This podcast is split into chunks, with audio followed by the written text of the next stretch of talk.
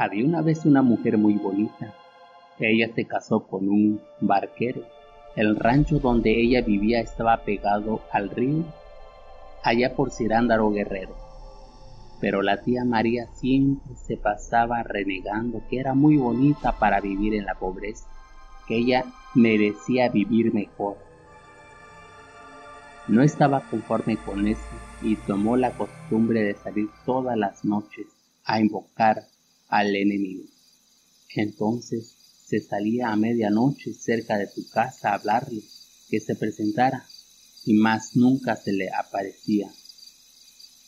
Entonces en una ocasión salió a orinar.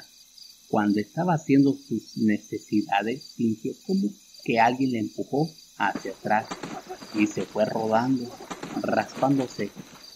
Y ella en vez de asustarse se levantó todavía bien enojada diciendo, aparécete, a ver si eres tan hombre, ya sé quién eres. Retando, lo cual no hubo respuesta.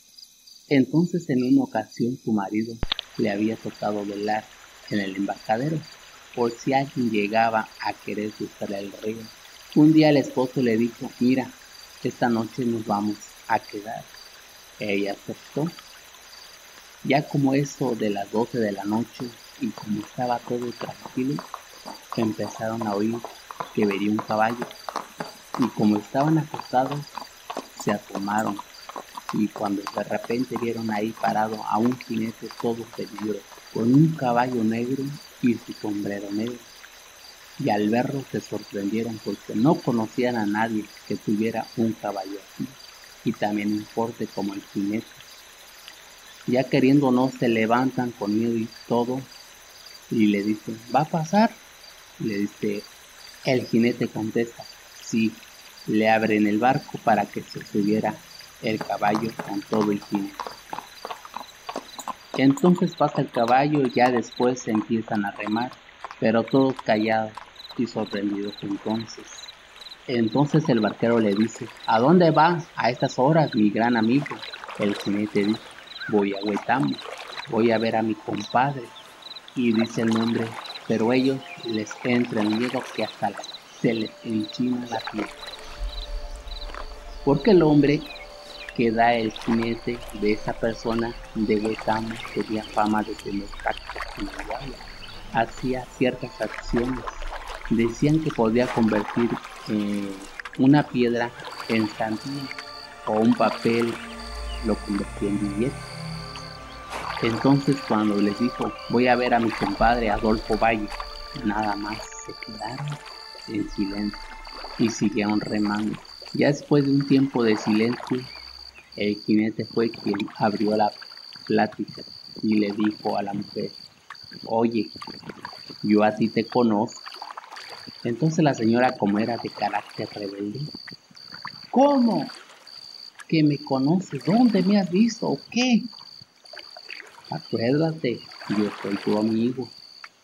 No, le dice, acuérdate, ¿no me reconoces? No, la mera verdad, no me acuerdo quién eres, pero ahorita vamos a ver.